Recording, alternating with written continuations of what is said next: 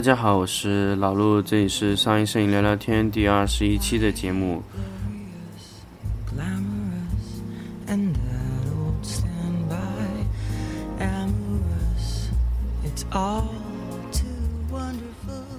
欢迎大家继续关注这个节目。那么我是老卢，还是老样子，在晚上的十一点给大家继续录这个节目。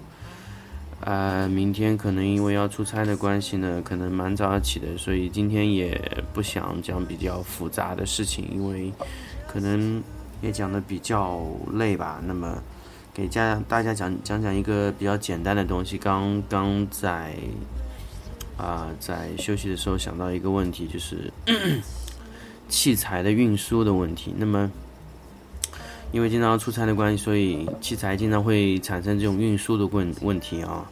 那么有时候我们会想，哎，我们怎么去运这些设备呢？这个其实又牵涉到了很多很多的问题。比如说，我们是在运输的交通工具啊，或者怎么样的方式上，那么我们可以给大家去做几个小小的建议。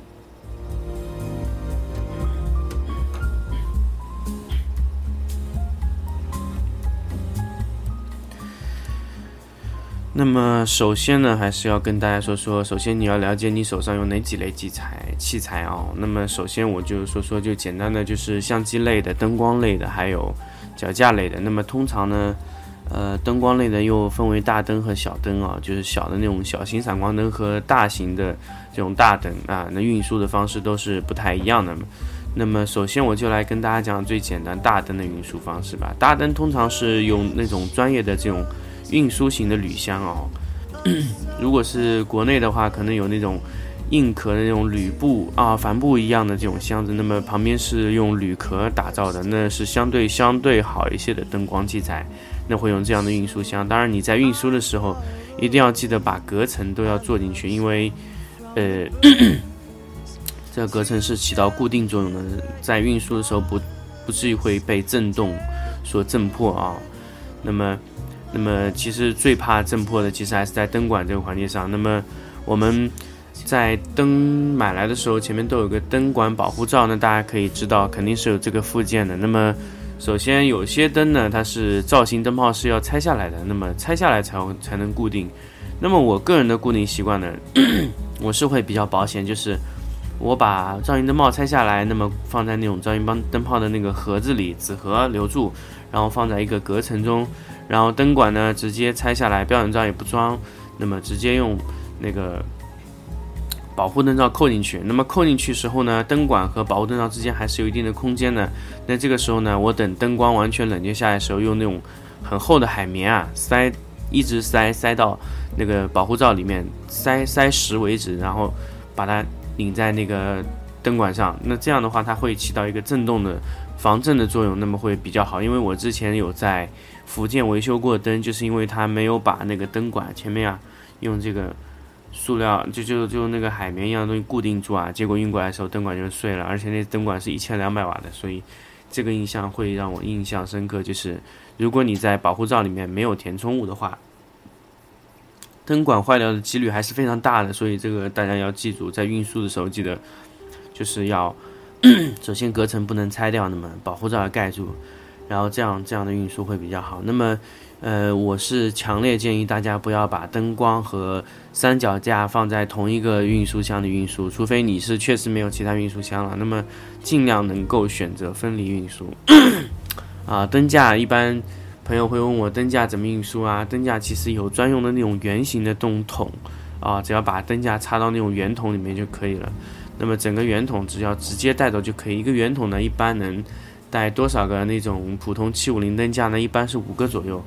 那么 我们在运输的时候，其实我们更加，其实我更加建议大家运输 C 型灯架。虽然那个比较重，但是它在室外拍摄的时候会非常稳定，而且它收的时候也非常好收。如果你一辆普通的汽车的话，你后面收下来，其实 C 型架其实几乎不占空间，因为它的脚是可以收成一排的，那么非常好操作啊，硬度也非常高。呃，无非呢，它就低低角度可能不太好。那么 C 型灯架的一些缺点啊，当然，当然今天我不是在这里跟大家讲 C 型灯架或什么灯架哪些好处啊，但我只是跟大家说运输的一个问题。那么首先就是灯架和灯灯光是要分离运输的。那么接下来我要给大家说说呢，就是相机和小型闪光灯的运输方式。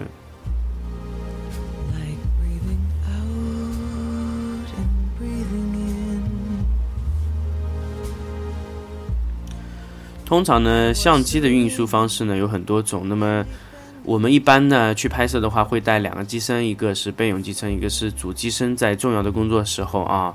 那么 我们会去买一些什么东西呢？首先就是，呃，首先我觉得相机是肯定会配两到三支镜头。那么当然我们在镜头和相机的时候，呃，用这种双肩的背包就可以搞定了。为什么我会选用双肩背背背包呢？因为双肩背包的这种穿戴性能啊，特别舒服啊，让你感觉整一个感觉比较好。嗯。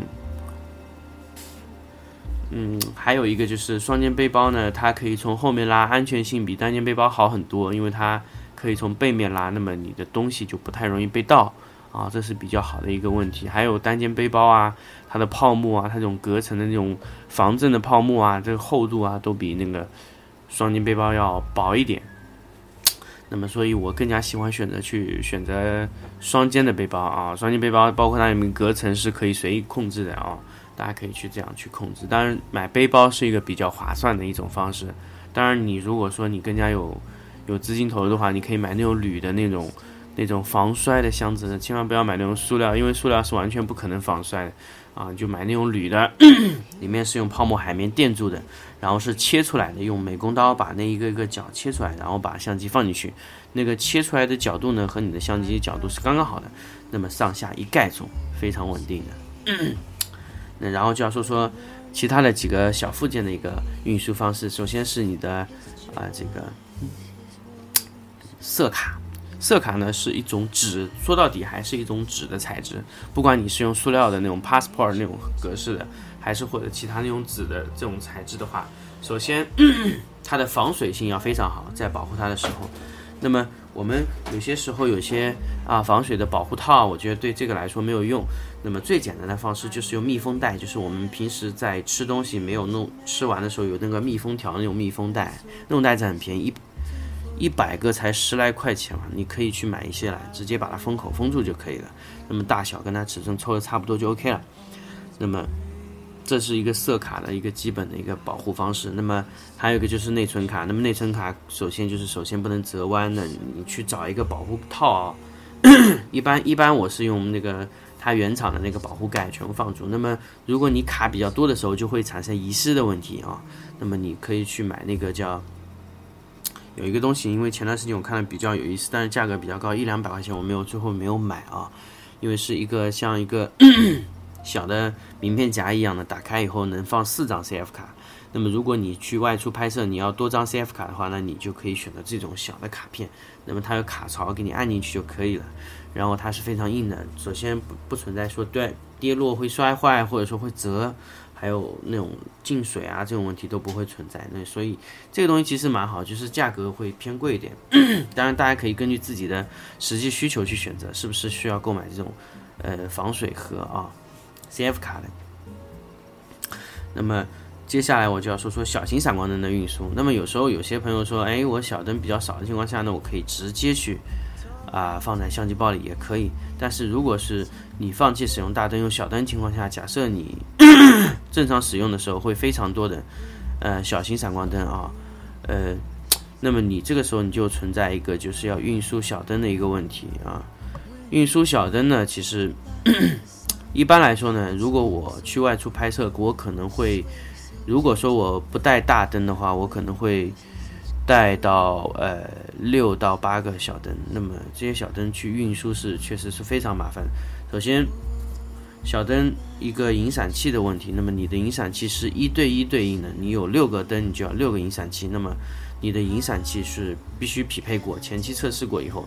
小灯呢 还存在一个电池的问题，因为它每一个。闪光灯都需要配一组电池，对不对？这是基本配置。那么你还要去多配置几套这个多余的电池啊。那么我是使用了一个单间的，以前一个单间的相机包，然后把隔层隔开，那么每一个隔层之间都可以放一个小的闪光灯呢，竖起来放就可以了。那我之前有一个佳能那种很早期的那种假的那种单肩背包啊，你只要直接切成八份就可以，用那种以前那种余下来多出来那种隔板把它隔起来，隔出八份来就可以了。我是这样操作，那就隔成八个位置，然后我就放六支 闪光灯。然后一个格子呢放六个引闪器，然后还有一个格子呢我就放四组电池，这样我就把一个小的背包就可以固定完了。这样的话，你固定完之后，你发现你你现在有的是什么呢？首先是一个单肩背包，然后是一个你的相机相机包，然后这两个呢就组成了你的相机和灯光系统。那这个时候呢，你你这两个有，如果你是一个背着或者说一个拎着的话，那会非常麻烦。那这个时候你可以去选择一个密码箱，那密码箱不用太贵的，就普通那种我们那种出差用那种密码箱，可以拉链的那种，然后把它放在一起，刚刚好。我们去选一下容量是刚刚好凑到你的这个呃密码箱左右的，然后能贴实就比较好了。然后我们放的时候呢，尽量把闪光灯放在箱子底部，然后。相机放在箱子顶部，那这样会好一点，因为相呃相机最好是不要被压，那么闪光灯的问题不太大，当然最好也是不要被压啊，那但是这个问题不是很大，所以我尽量把闪光灯放在下面，那么放好以后呢，那么把拉链拉上就可以了。那么在运输的时候呢，我们只要拉着那个相机那个这个这个包就可以，因为这个东西是非常重的哦。当然，现在我在买这个旅行箱的时候，我要给大家建议，千万不要买两个轮子，因为两个轮子容易坏。为什么啊？就你拉的时候必须把它倾倒，倾倒呢，你这样拖拽很容易把那根杆子拖坏。那么我建议大家买那种四个轮子，那这样只要平行推动就可以。首先你在上下台阶的时候啊，就不会太费力了。那不需要老是拖啊拉啊，这样这样费力就不太费力啊。那么这个说完呢，接下来再说回到这个脚架的运输。那么如果你是去外出拍摄的时候，你脚架的运输当然是，呃，用一个圆筒或者怎么样。如果你是没有圆筒情况下呢，你一般可以用背包带打包，然后背在肩上，或者说直接放在这个。呃，你的相机的这个这个这个这个旅行箱上面啊，直接搁上去也可以运输。那么你一个人就可以带这么多东西，包括两三个大型的脚架都可以运输的啊。那么这个是一个，其实最重要、最最难运输的是脚架，因为脚架是实在没法没办法去把它整合到一起啊。那么呃，相机呢和闪光灯呢，小型闪光灯系统完全可以运输啊。如果我们是自己开车去到那个拍摄地的话，那么当然后备箱是我们选择比较好的一个东西啊。那么我们如果是拍摄那种大型的那种，呃，就是那种有大型的附件啊，首先我们就要把它缩小。那么我在这里就建议给大家，柔光箱是一个最难拆装的一个问题，所以大家只要把拆柔光当柔光箱这个问题解决，其实很多问题都能解决。首先就是柔光箱我们要拆装是非常麻烦，尤其是八角的柔光箱，这个时候我其实建议不。大家可以多花个三四百块钱买那种快装型的柔光箱，那么这个柔光箱装卸的时间呢不会超过十秒，因为它是像伞形一样的，你只要把手按到底啊，它就可以打开了，像雨伞一样的撑开。那么这样打开，只要捏一下柔光布就可以，有时候你连柔光布都不用拆掉，只要直接收掉，像雨伞一样收小一样就好了。你你你一米二的柔光箱收小以后只有一米二的长度，非常棒，我觉得这样的设计非常好。啊，我很喜欢这样的一个一个一个一个设计啊，就一米二的柔光箱除以呃直径的柔光箱，然后缩小只有六十公分，那么你只要把它放在你的后备箱就可以了。那么比如说你要用三到四个柔光箱，你快速拆卸那非常方便啊。你大灯呢，其实还有一个问题就是，这又牵涉到一个问题啊，就是如果你在室内拍摄的大灯，你到室外拍摄不是无法使用嘛？那么这个时候就牵涉到一个逆变器的问题。那逆变器呢，就是。我以前也一直没有跟大家说过，就是把你室内的灯直接在室外继续使用啊。那么就是那个直接给你供给你二百二十伏，嗯，包括你室外有时候会用到电脑或者什么这些东西的话，你的一个逆变电箱是比较好用的。所以其实现在很难去界定一个灯光啊，它到底是室内的还是室外灯，因为在室内你可以用两百二十伏，室外你可以用逆变器给它两百二十伏，所以。以后我觉得以后的闪光系统啊，那个逆变器会是一个比较大的那个发展方向啊，就是，因为它的拓展性会非常强。这样的话，你的闪光灯就会通用性很强了，不需要专门去做一套供给室外的一个啊闪光灯。那么只需要我做一个匹配的电箱就可以。那么你的灯就可以室外、室内两用了啊。所以那个可能这个是后话了啊，大家就可以去关注一下，以后会不会。就做这样的主流，因为神牛是一直在做这样主流，因为我本身是比较关注这个产品的品牌啊，因为它是在走这个方向啊。那么它现在已经没有明确界定就是室外的闪光灯这种系统了，因为它室内的在经过逆变电箱以后直接变成室外，其实和你室外再买一套灯的效果是一样的。但是你要想想，如果你花了这个钱再买一个室外的灯，它那个性能肯定不如这样的配置，而且它的电箱包括它电池的配置都是有限的。那么如果说你买一个逆变电箱，它可以顶起两个闪光灯的话，那相当于你同时有了往两个外拍灯，或者你顶三个都是一样的。那么这样的话，你的方式是非常方便的哦。逆变电箱只要它以后的这个成本啊、售价会下来以后，那我觉得这个一定会是一个大的主流啊，大家可以关注一下。那么说到这个逆变电箱。那么你如果去拍摄，你放一个逆变电箱进去，然后逆变电箱可能电池不够，你再多带几组电池啊。当然这个电池都是磷酸铁锂电池，大家在运输的时候也要也是要非常小心，因为这个电池如果呃充电充的比较满，它会可能会产生气泡，也有可能有就非常非常低的极少的概率可能会发生爆炸。那么当然你就这种东西，首先就不能被暴晒在太阳下面啊，大家这个这个还是要注意的。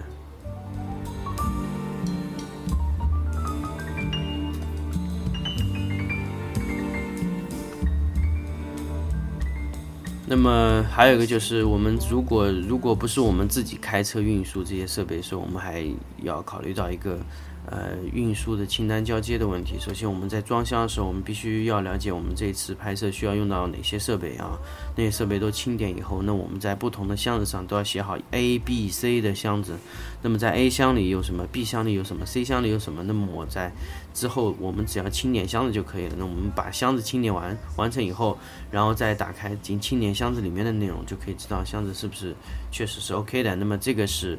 呃，比较好的一个内容，包括你在拍摄完成之后，你装箱的时候也是按照装箱单来装。那么这个都是要摄影助理要明确记住的啊，就是我们把整个拍摄的这个箱体啊，就是要固定成 A、B、C、D 这种箱体型的。那么我们在 A 箱里装了什么，B 箱里装了什么，大家都要记得清楚。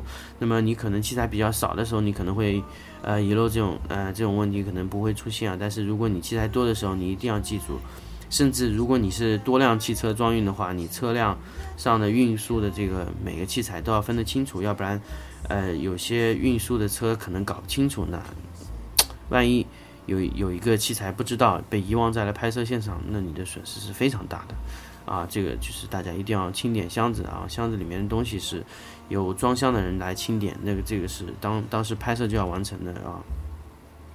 但在拍摄的时候，你要确定你到底是要用多少设备啊？这个这个是在装箱之前都要确定的。有时候我们可能拍摄一次外景，可能会用到很多，比如说有柔光屏啊、啊棋板啊这种东西，都是需要非常多的这种装箱设备。当然，比如说大型的这种材料，我们都要拆好，独立装在一个包装袋里或者一个箱子里去运出去。千千万不要把一个。一个材质啊，就是放在多个箱体，那这样你最后出去装的时候是非常麻烦。尽量放在一个箱子里，一个设备啊，那尽量尽量放的比较清楚一点。那么，所以我们在外出带带出去的一些东西啊，首先我们就要保证它的快速装装变形。那大家去想，比如说你的大型的广告伞，你不能是这样抽拉的，那你可能是摇的啊。比如说你拿出去脚架，你要快速能装装成完毕啊。柔光箱啊，你都要快速撑开。嗯，这个是要很方便啊，包括我以前看到宝富图有一些呃外拍的电箱，我觉得它设计是非常合理的啊，它是直接设计了一个背包式电箱。那么遥控它是怎么遥控呢？那通过宝富图 Pro Pro 嗯 Remote Air 那个来遥控，那么全部是由摄影师遥控的。那么摄影嗯助理的话只需要背着电电箱，拿着灯头就可以了，因为灯头是靠线线出来的啊，那这个就比较方便了。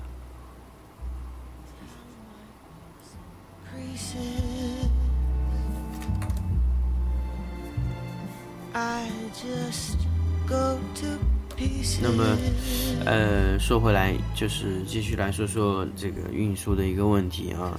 那么你在拍摄的时候，也要假设你是外拍灯，必须要保证这个外拍的时候的方便性。比如说你要是那种流动性拍摄，像那个我之前看到那个叫 Joey L 那个 Joy Joy L 呢，他的助理就是用一个保富图的 B 电箱啊背在身上，那么。